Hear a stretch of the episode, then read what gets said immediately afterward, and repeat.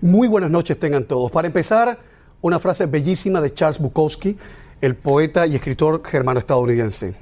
Yo quiero un diciembre de luces apagadas y personas encendidas. Carlos Cookie Carrasco de los Indios de Cleveland y Josh Donaldson de los Bravos de Atlanta son los ganadores del premio El regreso del año en el béisbol profesional de los Estados Unidos. Carlos Cookie regresa tras haber superado uno de los peores trances de su vida, tras haberse enfrentado a la leucemia, una leucemia mieloide crónica. A mí solo el nombre ya me parece horrible. Carlos Cookie Carrasco, por derecho propio, es el protagonista del programa de hoy. Comienza Camilo, que hablando se entiende la gente.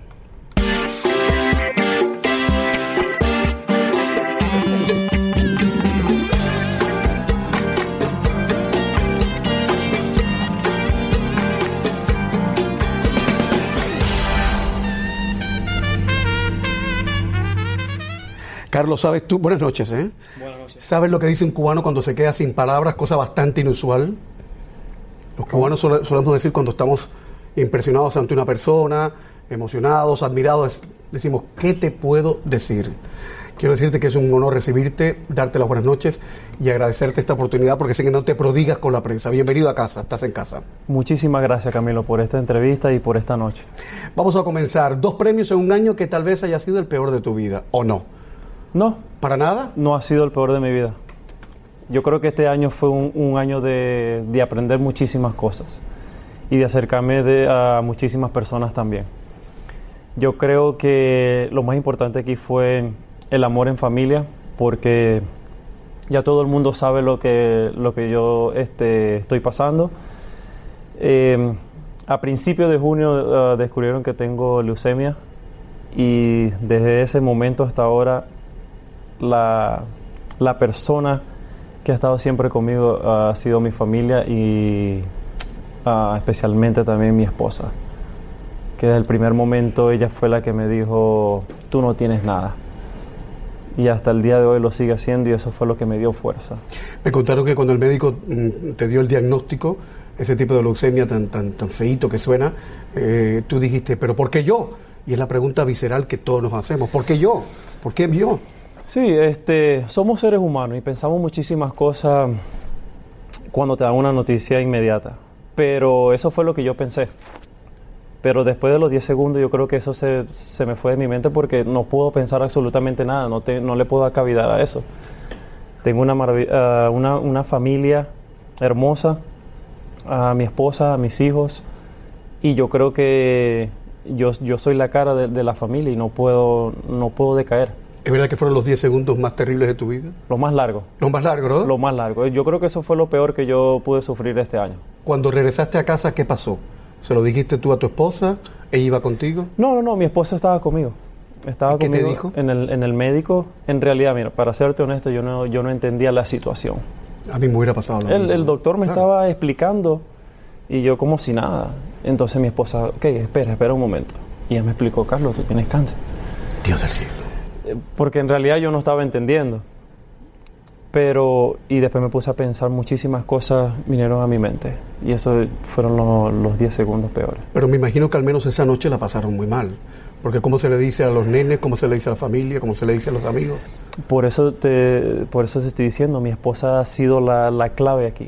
Porque una vez que salimos de, de esa oficina... ¿Qué hicieron cuando salieron de la oficina? Nada se comentó. Fuimos a cenar fuimos a cenar. ¿Y tenías hambre? Sí, claro ah, que tú sí. eres igual que yo. Que llueve, trueno, la pagué, tengo hambre. Pero ahí este, yo le estoy demostrando a mi esposa, me estoy demostrando a, hacia mí mismo de lo fuerte que soy. No puedo darle cavidad a eso. No puedo. Podemos seguir hablando de, lo, de la enfermedad si quieres, sí, pero para después. Porque yo quiero significar las cosas buenas de la vida, sobre todo porque estamos en diciembre. Y el mes de diciembre es el mes que nos regala la vida para, para celebrarnos todos. En lo que podría haber sido un mal año para este hombre, pues ha recibido dos premios. El regreso del año y el premio Roberto Clemente 2019 en reconocimiento a todo lo que este hombre hace por los demás fuera de la pelota, fuera de su oficio. Eh, hay que decir que es el tercer jugador en la historia de los indios de Cleveland que gana esta distinción y el primer venezolano que recibe ese premio. ¿Qué significa para ti dar, ofrecer, compartir? Significa mucho porque desde pequeño yo recibí esa ayuda ah, de muchísimas personas en la escuela y yo crecí viendo eso y eso es lo que me, me- me encanta hacer eso. Y tengo la ayuda de mis hijos, de mi esposa y yo creo, no es un secreto para nadie, hay muchísimas personas, muchísimas familias, niños afuera que necesitan mucha ayuda de nosotros. Y mira, yo no lo estoy buscando para un reconocimiento, para un premio, para nada. El día que yo lo estoy haciendo, quítenme, quiten el nombre, mi nombre de esa lista, porque no lo estoy haciendo con eso. Yo lo estoy haciendo porque en realidad hay muchísimas personas que lo necesitan y muchas familias. Eh, cuando estábamos preparando el programa, alguien me dijo, él no va a decir lo que hace, lo vas a tener que decir tú. y yo lo voy a decir en 30 segundos. Carrasco se ha centrado sobre todo en ayudar a la gente más pobre, la gente que los tecnócratas dicen viven en la periferia de la vida, la gente que no tiene ni donde amarrar la chiva muchas veces, gente pobre en Cleveland, en Tampa, en Tampa Bay, Venezuela y en África. En África ha hecho una labor, una labor bellísima, él y su esposa. En 2016 creó la Fundación Carlos Carrasco con la misión de brindar a los niños una base sólida para el éxito de toda la vida y, y ya han recolectado, tengo entendido, más de 12.000 libros infantiles. Sí, así mismo es. Qué bonito. En el 2018 donó 70 mil dólares en obras de caridad en África, en un continente donde falta todo. Todo lo que nos sobra de este lado falta de allá, del otro lado. El otro día estaba leyendo una cosa que me, me- me quedé friqueado, como decimos aquí en Spanglish. El hecho de que en muchos sitios de África no haya inodoros, servicios sanitarios como Dios manda, imposibilita que las niñas vayan a la escuela, Es porque tienen miedo eh, en esos días i- i- ir a la escuela, tienen miedo a salir al bosque a hacer sus cosas porque las violan, porque las matan. En 2019, Carlos donó cerca de 300 mil dólares a una organización sin fines de lucro que apoya a Venezuela. También en 2019, Carlos donó al Departamento de Investigación de Cáncer Pediátrico de la clínica, clínica Cleveland 56 mil dólares. Resultado de la venta de la camiseta tuya. De la camiseta. ¿Cómo es que dice la I camiseta? up I- for cookie. y, y toda esa plata es para la gente que no tiene plata. Mm, por cierto, ¿quién te puso lo de cookie? Me parece un, ap- un apodo muy sweet, pero para un pelotero de grandes ligas es como que, ¿no? Bueno, eso lo encontré en el 2011. ¿Quién, De- quién te lo puso? El que mm, para ese tiempo el cerrador de nosotros era Chris Pérez. Este, mm, estábamos en Nueva York, piché siete entradas, solamente me dieron un hit, gané el juego 1 a 0. Ese era el momento que nosotros regresábamos a, a Cleveland. Y yo siempre me voy en, la- en el, en el primer bus. Y yo llego y me, me voy a, a mi asiento. Entonces una de las hermosas me tenía como 10 galletas y dos vasos de leche. Pero porque tú sabías, ella sabía que te gustaban las sí, galletas. sí, sí, exacto. Ah, bueno. Pero bueno. entonces pasa el cerrador, Chris, y me dice Cookie. Y de ese momento me quedé con Todo el mundo con Cookie. Y en- bueno, en realidad me gustan las galletas también. ¿Qué tipo de galletas son las que te gustan? Oatmeal. La, la- Oh, yo sé, Ujú. sí, sí. ¿Y no has probado las galletitas cubanas? No, pero la podemos probar.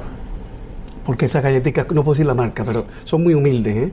Pero tú le pones un queso blanco con guayaba, lo más grande con lo más chiquito. Lo más grande con lo más chiquito. Junio 2019, hubo un titular inquietante que recorrió toda la prensa deportiva. Decía, Carlos Carrasco tiene afección sanguínea y queda fuera del juego indefinidamente. En algún momento, ¿tú pensaste que iba a ser tu última temporada? No. ¿De verdad? De ¿No lo verdad. estás diciendo por hacer una frase? No, ¿Un no. titular? Este.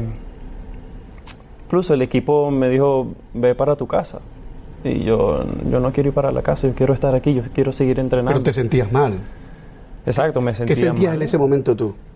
Eh, mucho mareo, ah, me cansaba de nada, yo creo que eso fueron por las tres primeras semanas, después que comencé con los medicamentos, pero siempre tuve a mi esposa al lado y yo creo que todo el crédito ha sido ah, hacia mi esposa, porque sin ella yo no, yo no estuviera parado en este momento aquí, por escuchar esas palabras y algunas veces se escucha como una rutina, que te la digan todos los días, todos los días, todos los días, todos los días, pero eso fue la frase que hoy en día yo estoy aquí en pie y me siento fuerte y, y- he superado muchísimas cosas. Porque no es fácil cuando te, te dicen tienes cáncer. Es fácil, claro. que Eh, no, no, para nadie, para nadie eso, eso es fácil. Pero mi meta fue regresar. Ok, yo tengo esto, pero yo voy a seguir entrenando. Yo me iba al estadio a las 10 y media de la mañana, 11 ¿Cómo de la mañana. entrenar si el cuerpo estaba Yo, resentido? yo te le decía yo que yo le decía yo que yo me sentía bien. Porque yo Tú le sé metías al equipo. porque yo sé que cada vez que alguien me ve entrenando, este iba a pensar, wow, este ¿cómo lo está haciendo si tiene cáncer? Pero el mensaje, el, el mensaje más importante que yo quería darle a aquellas personas que también tienen cáncer, que si yo puedo hacerlo, ellos también pueden hacerlo. Yo creo que eso fue la, la clave y eso es lo que yo quise hacer y ese mensaje le llegó a muchísimas personas. Esto también tengo que decirlo porque me dicen mis productores que él no lo va a decir. Estando enfermo, estando muy enfermo, Carlos, durante su tratamiento oncológico, apoyó a varios chicos que también están batallando contra el cáncer. ¿De dónde tú sacabas la fuerza, hijo? De todos lados, porque yo sé que ellos la necesitaban también. Y muchos, muchos niños lo vi este, triste, otros alegres, porque so- de solamente de sacarle una sonrisa a esos niños de ir a- al hospital, eh, yo creo que para ellos es un, es un día especial. Pero yo sacaba la fuerza de donde yo no la tenía. Yo iba al estadio, hacía gimnasio, corría, lanzaba, después iba a la casa. Tengo cinco niños que me esperan en la casa y escuchar la bulla aquí, eso me entretenía. No, el no- reguero de cinco no niños. exacto, no podía ah, pensar en absolutamente nada. Y mi esposa todos los días, tú no tienes nada. tran-". Y yo creo que eso fue la clave. Y yo le doy gracias a Dios de tener una, una, una familia muy bonita y, especialmente mi esposa también. Sabes, han, tra- han transcurrido creo que 15 minutos, los primeros 15 minutos del programa, y has mencionado a tu esposa cuatro veces, a la familia tres veces. Va a haber que hablar de tu esposa después de la publicidad. Voy a poner un tinte de publicidad y la próxima parada la vamos a hacer en agosto 20 de 2019. Agosto 20 de 2019, que es un día glorioso para este hombre y glorioso para todos los fans y los seguidores de los indios de Cleveland. Estamos de vuelta en nada.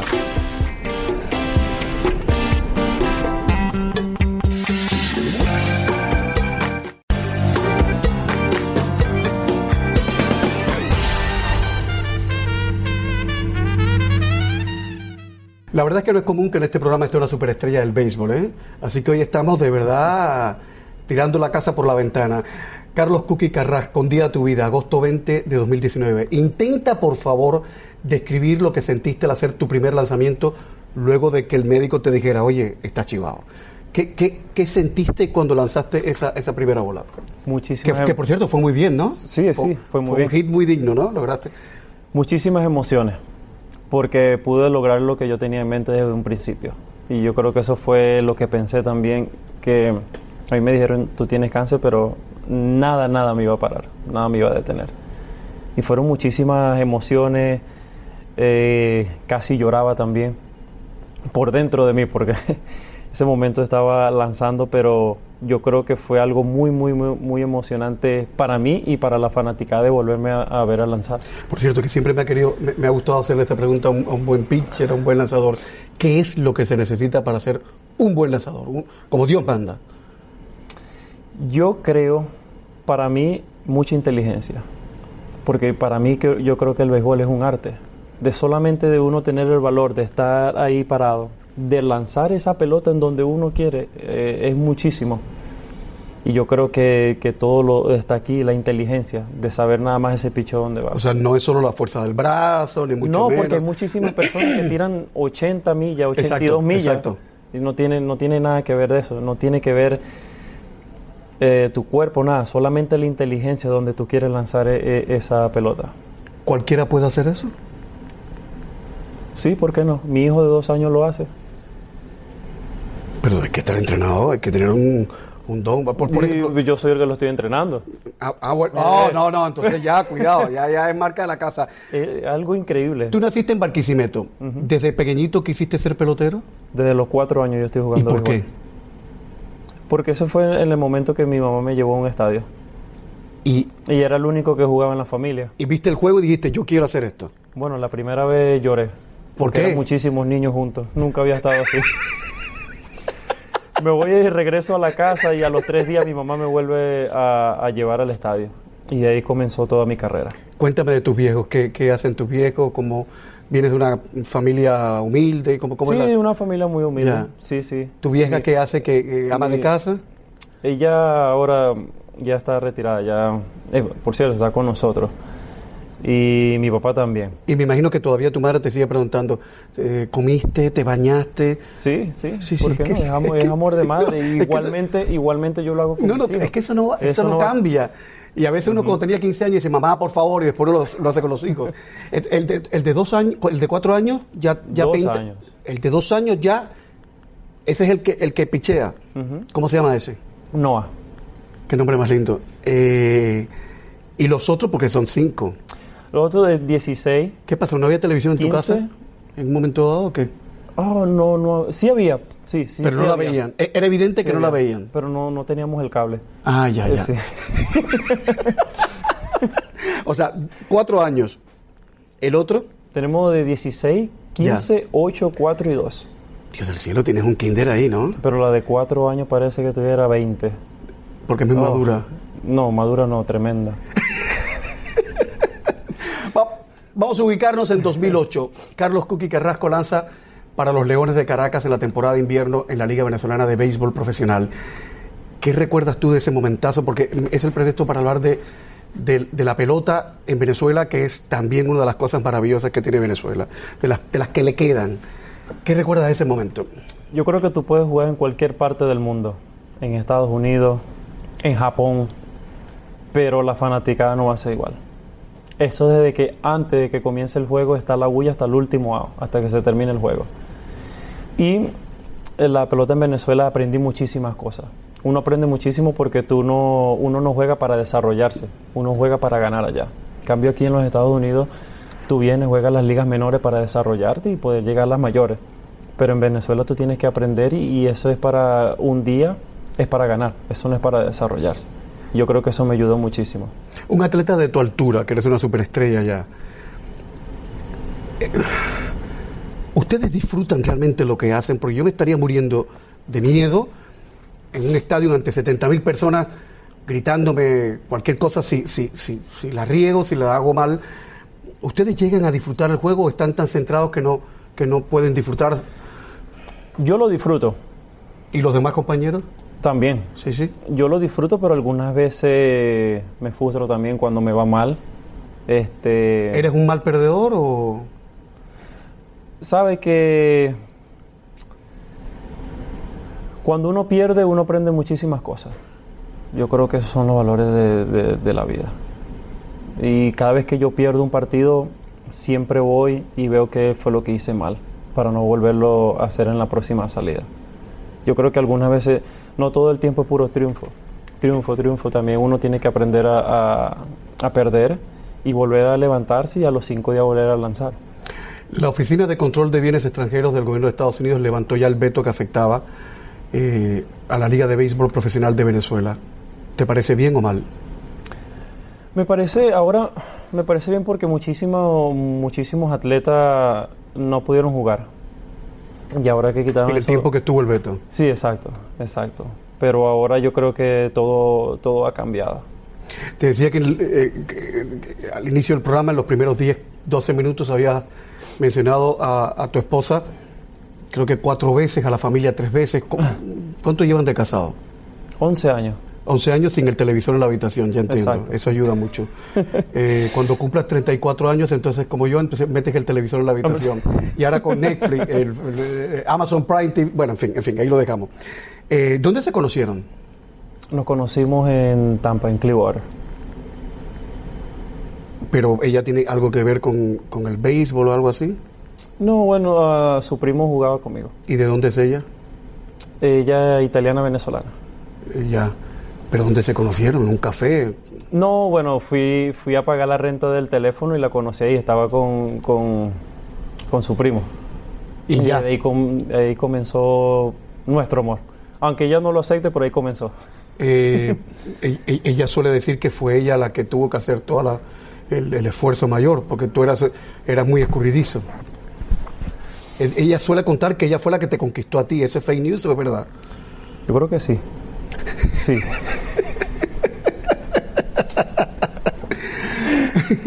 Pero mira, para aclararte algo, como tú lo dices que nombré a mi esposa y a la familia muchísimas veces, porque yo creo que, que eso es lo, lo más importante que uno Es- tiene. eso es, es lo único que uno ya cuando tiene, uno sale de la casa, Exacto, uno se exacto. casa, yo creo que eso hay que cuidarlo muchísimo. Y Eso, es lo único que uno tiene en el fondo, no hay más Exacto. nada. no hay más nada. Entonces, la nombro muchísimo porque ella ha sido todo para mí, igual que, que mis, que mis hijos, y la que me ha ayudado a estar donde yo estoy también. No, pero no te lo estoy recriminando, al contrario, al contrario. Celebro que la nombres, celebro que la nombres. Mari Montes, que es una de las periodistas deportivas más eh, avesadas de Venezuela, ha escrito cosas muy bonitas sobre la carrera y la persona de este hombre. ¿Cómo te llevas tú con los periodistas? Muy bien. No, no hay razón por qué llevarla mal con los periodistas porque ellos son los que, en las buenas y en las malas, son los que te levantan. Pero a veces los periodistas dicen cosas y escriben cosas que uno dice, bueno, ¿qué es esto, no? No, pero uno sabe lo que, lo que uno hizo. ¿Alguna vez han escrito algo con lo que tú no has estado de acuerdo? No, no, porque yo soy muy cu- cuidadoso lo que, lo que yo digo y antes de yo responder algo yo pienso muy bien porque no quiero, no quiero estar en, en malas noticias, no quiero estar... Yo estoy representando un equipo, yo estoy representando a los indios de Cleveland y yo no quiero que este, eso suceda. Eh, tengo mucho tiempo en el béisbol y eso es lo que he aprendido. Hay gente que está muy alto, muy alto y cuando uno le pregunta por qué has hecho esto, por qué, por qué dijiste esto, por qué grabaste tal video y lo subiste a las redes, y a veces te dicen, es que es la presión, no entiendo, pero, pero gente como tú demuestra que sí se puede hacer las cosas de otra manera. Sí, sí, se puede hacer de otra manera. Yo no soy esa persona de que voy a hacer algo y después a los días me voy a arrepentir. Eh, Yo creo que hay que pensar las cosas muy bien. ¿Siempre fuiste tan maduro así? Bueno, este, sabe, como uno adolescente también uno hizo su- sus cosas, pero yo creo que mm, todo lo que yo tengo ahora mismo, los 17 años que yo tengo jugando profesional, lo he aprendido de ahí, he aprendido, he visto muchísimas cosas buenas como much- muchísimas cosas malas y de ahí he aprendido muchísimo para no cometer esos errores. Otro tinte de publicidad, pongo otro poquito de publicidad y cuando regresemos vamos a intentar meternos a fondo en el mundo de la, del béisbol profesional, a ver hasta dónde suelta prenda eh, mi invitado, eh, a ver cómo son de verdad los peloteros profesionales, cómo llevan el ego, en fin, vamos a ver hasta dónde va a soltar prenda. Estamos de vuelta enseguida. Sigue Camilo por Facebook y también en Twitter.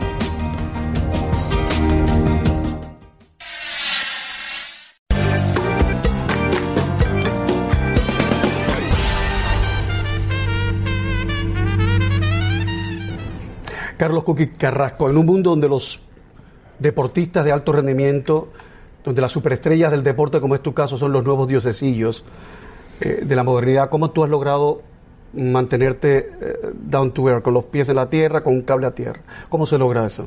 Por los años de experiencia, que 17 años jugando. Porque has visto mucho. Se ha, visto, se ha visto muchas personas que han firmado por muchísimo dinero, 4, 5 millones de dólares, y lo votan como si nada. Comprándose carros de lujo. No, la disciplina. yo creo que es una de las cosas más importantes. Y eso fue lo que yo, el primer momento que yo llegué a los Estados Unidos, eso fue lo que yo aprendí y lo que traía también. Ah, Hay mucha vanidad, mucha egolatría en el mundo de la pelota profesional. Sí, sí lo hay. ¿Y qué tú haces cuando ves a esa gente pavoneándose? Yo solamente me descuido. No, no opino, no hago absolutamente nada, sino que aprendo. Yo ¿Qué se siente? No, no, termina por yo favor. creo, yo creo que nosotros somos bastante hombres ya ese tiempo, en 16 años. Eh, yo veía muchísimas cosas y yo creo que nosotros podemos pensar muchísimas cosas buenas, pero hay muchas personas que no, que no lo hacen así. ¿Hay drogas en ese mundo? ¿La gente consume drogas? Mm, Para serte honesto, no lo he visto. ¿Qué se siente cuando los Phillies te traspasan a los indios? ¿No se siente uno como un, como un objeto mercantil y no, no echa uno de menos a los panas que dejen los Phillies? Claro que sí, claro que sí, pero esto es parte del negocio. Ya sé. Es claro. un Sí, sí, negocio. Sí, sí, igual que la televisión, claro. Exacto, es un negocio y lo tomé como una oportunidad. que fue maravilloso, además. Exacto. Desde el primer momento que estuve con los indios de Cleveland me dieron la oportunidad. Me enviaron a la AAA por un mes y después me subieron a la Grandes Ligas, que el 2009 O sea, en no fue mes- muy bueno. En un mes ya pasaste. Pasé a la Grandes A las Ligas en septiembre, sí. Que no fue muy, muy bueno, que digamos. Creo que lancé cinco juegos, perdí cuatro, la efectividad en siete. Mi primer año en Grandes Ligas. Como hay otras otras personas que llegan su primer año a Grandes Ligas y de una vez llegan pichando bien o como uno dice, dando palo, se mantienen.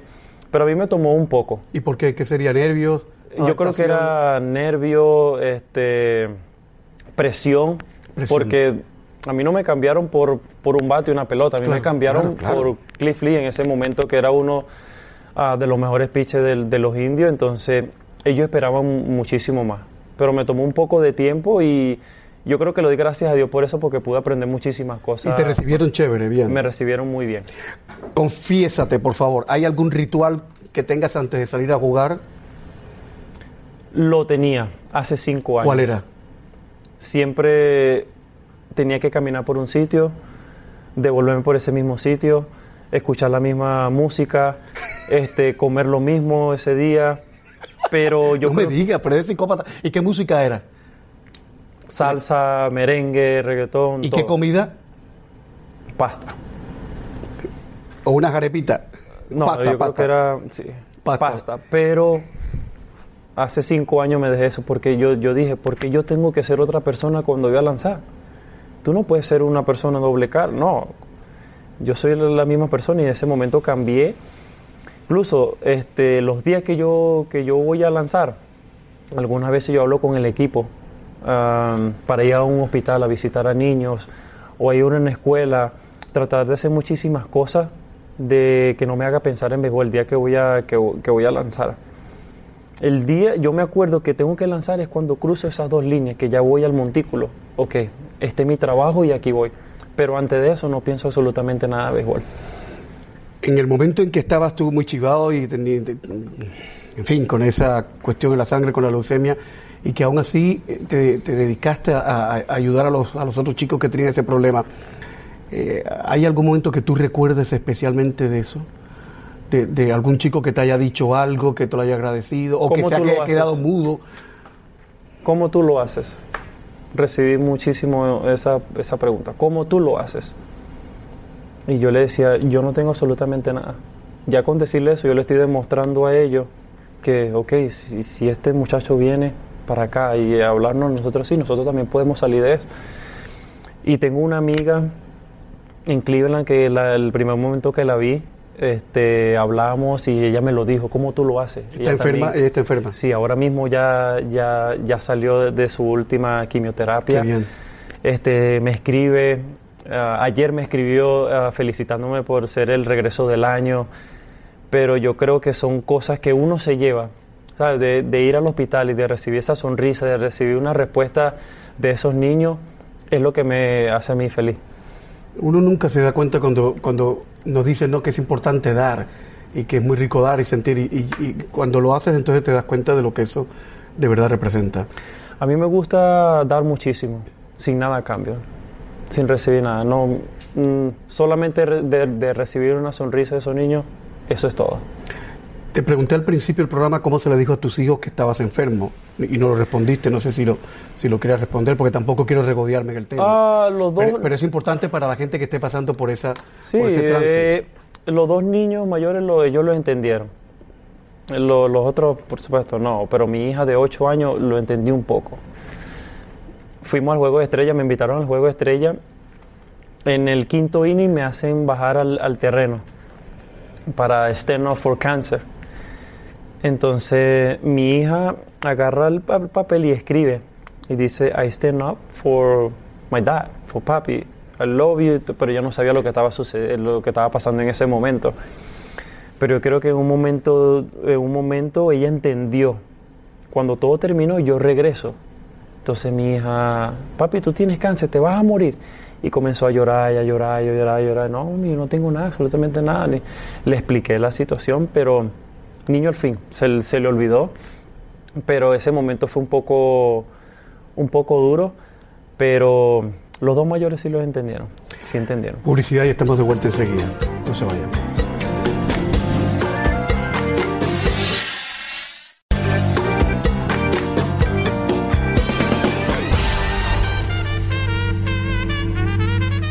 Ahora quiero que me expliques cómo es un día en tu vida o un día en la vida de un pelotero profesional de grandes ligas.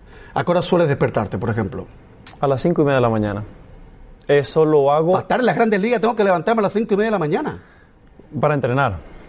Yo, mi, mi entrenamiento comienza es prepararlos a, a mis hijos pa- para la escuela y llevarlos a la escuela. Y después que yo los dejo en la escuela voy a entrenar. Esto de la televisión es mucho más fácil, evidentemente. ¿Cuántas horas entrenas Entreno en total cuatro horas, en gimnasio? lanzando, este, ejercicio. Allá en el, en, en el campo. En el campo, En el campo, sí. Ya, ya. Eh, ¿Qué come un pelotero de grandes ligas? A mí me gusta comer de, to- de todo.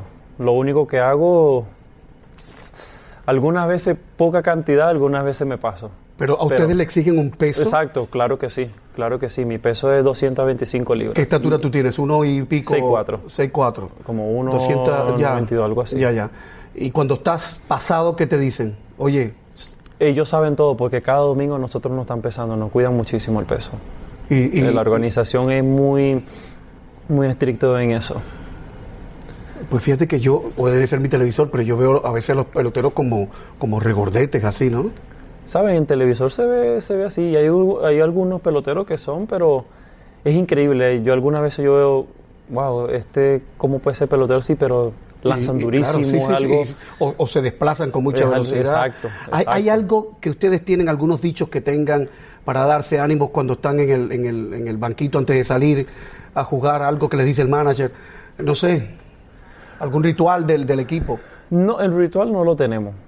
Pero si, si tú te pones a ver los juegos, yo soy el que estoy gritando, que estoy animando con el público, con los muchachos. Mira, es una temporada súper larga, 162 Eso juegos. decir, es demasiado. ¿no? Pasamos dos meses de sprint training juntos, más seis meses, son ocho meses que nosotros pasamos juntos. Tienen que llevarse bien. Yo, buenísimo. Yo creo, yo paso más tiempo con ellos que mi propia familia. Por eso es que cuando estoy en casa viajo muchísimo a dedicarme a, a mi familia. Pero pasamos muchísimo tiempo y esto se vuelve una rutina todos los días. Tú llegas al estadio, sabes que te tienes que quitar lo- los zapatos, los pantalones, camisa, comenzar por las medias, después el pantalón, zapatos. Es una rutina. Esto es todos los días. ¿Y, y el locket de los, india, eh, de los indios eh, es recogido? Sí. ¿Ustedes lo tiran todo así? No es recogido. Porque alguna Mucha vez disciplina. leí en los Juegos Olímpicos que los japoneses eh, en, en su en su locket, en su, en su vestidor, Ajá. en su camerino, lo dejan todo, tú sabes, cuidadito todo, y que incluso a los mm, equipos que han derrotado van y casi que le piden disculpas, pero bueno, los asiáticos son muy especiales. Y nosotros también tenemos personal que hace eso también, Claro. nos limpian los zapatos y, y si algo quedó que no está en su lugar ellos lo acomodan. Y esos viajan sí. con ustedes a todas partes. No, no, no, solamente en casa, cuando En jugamos casa. en casa. Cuando jugamos afuera, entonces el, en, en el camerino de los visitantes tenemos otro personal ahí que son del, del equipo que estemos visitando, pues, que trabajan de ese lado. Me han dicho que, que los indios son muy unidos, que son una piña realmente Una como familia. equipo. Eso es lo que le, le importa a la organización. Y que los fans son muy fieles, muy fieles. Sí, son muy fieles. O sea, no se, con eso no se puede jugar, ¿no? No, absolutamente para nada. ¿Y en Cleveland te sientes como en casa? ¿Sí? ¿O prefieres estar en Tampa? En los dos lados, pero paso más tiempo en Cleveland. Es un, es un lugar que, que he querido muchísimo, en donde vivo por seis meses, donde también paso tiempo con mi familia. Eh, no puedo salir a- en Cleveland ahora, no puedo salir a cualquier sitio porque me reconocen de una vez. Y yo creo que, que es algo, ¿sabe? Cuando el béisbol ter- se termine, cuando yo termine de jugar béisbol, me llevo muchísimas cosas. eh, los fanáticos, lo que viví con mi familia, toda mi, mi trayectoria desde que comencé del 2004 hasta que me retire. Yo creo que son muchísimas cosas que uno se lleva. ¿Cuánto puede estar activo un pelotero, un buen pelotero? ¿Cuántos años? Bueno, hasta yo creo que hasta el año pasado Bartolo Colón pichó hasta los 45 años. También está Fernando Roni, también tiene 44 años y todavía sigue lanzando 94, 95. Es depende también el equipo si lo quiere o no lo quiere, pero ah, el averaje puede ser de 36, 37 años. O sea, está bien, es una vida. Eh, ¿Y qué va a pasar después? Como lo dije ¿Tienes anteriormente, miedo? tengo, tengo Pero tienes miedo a lo que va a pasar después porque... disfrutar mi familia, porque yo creo que le he dedicado muchísimo. Pero ¿sabes qué pasa eso? Que deportistas de alto rendimiento, cuando se retiran, muchos sienten como un vacío. Ya no tengo vida, no tengo... Sí, porque fue una rutina. Y es una rutina que se crea en el cuerpo, ya en las mañanas te quiere parar, ir al estadio. Pero quisiera responderte eso, pero no puedo porque en estos momentos no, no, estoy no, no. activo. Ni, ni pensar Pero- en eso. Eh, ¿qué- ¿Cómo se Pero- llama el, el- chiquito Noah, el, el de Noah. cuatro años? Lo chévere sería que tú te retiraras y después vieras el televisor a Noah lanzando la mitad de bien que tú lo hacías. Lo que tú estás diciendo, eso lo ha dicho mi esposa. Te va a tocar, cuando tú te retires, vas a comenzar con Noah a llevarlo al estadio, vas a volver ahí aquí, allá. Y así será. Quiera Dios que así sea. Amén. Publicidad y estamos de vuelta enseguida con Carlos Cuqui Carrasco.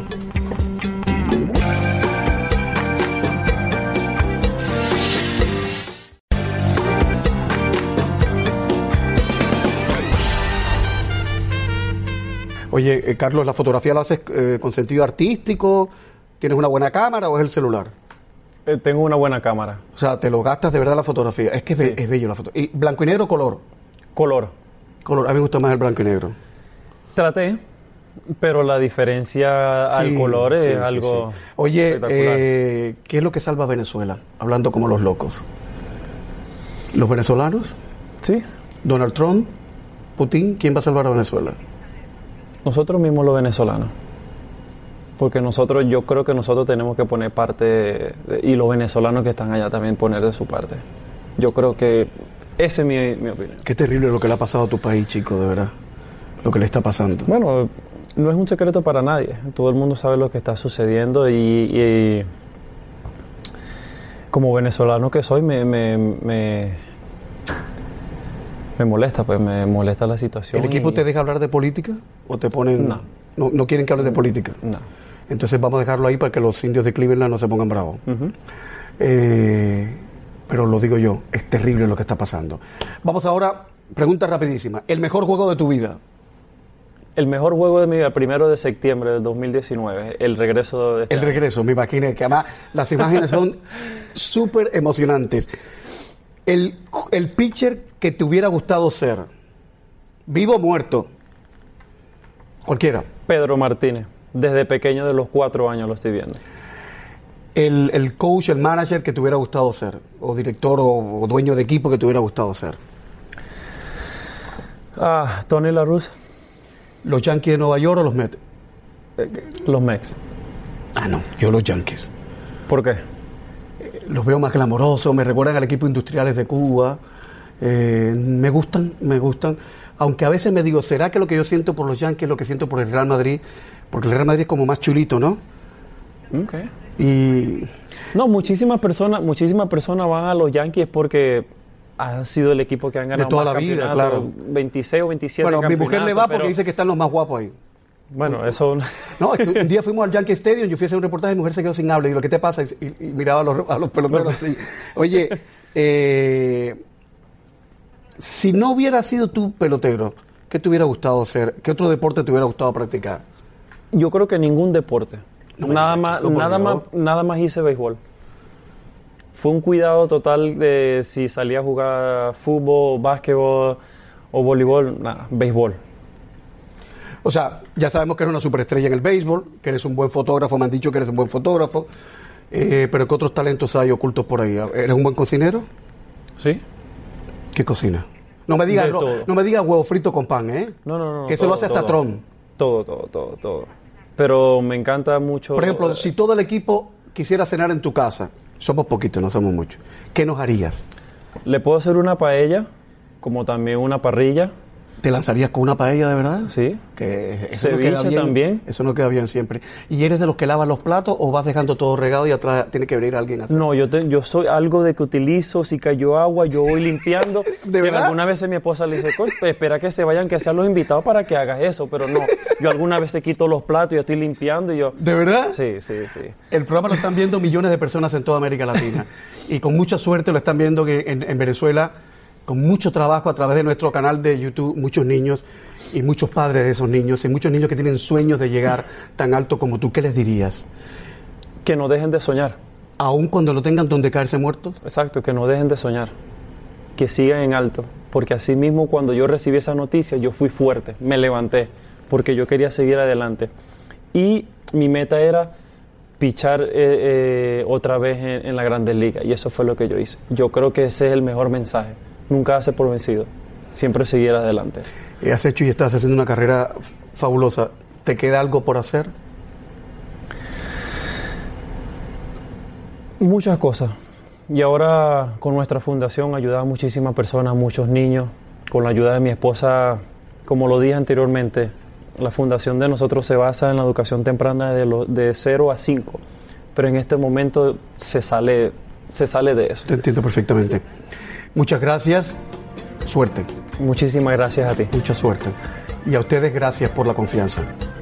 Volveremos con otro programa mañana. Chao.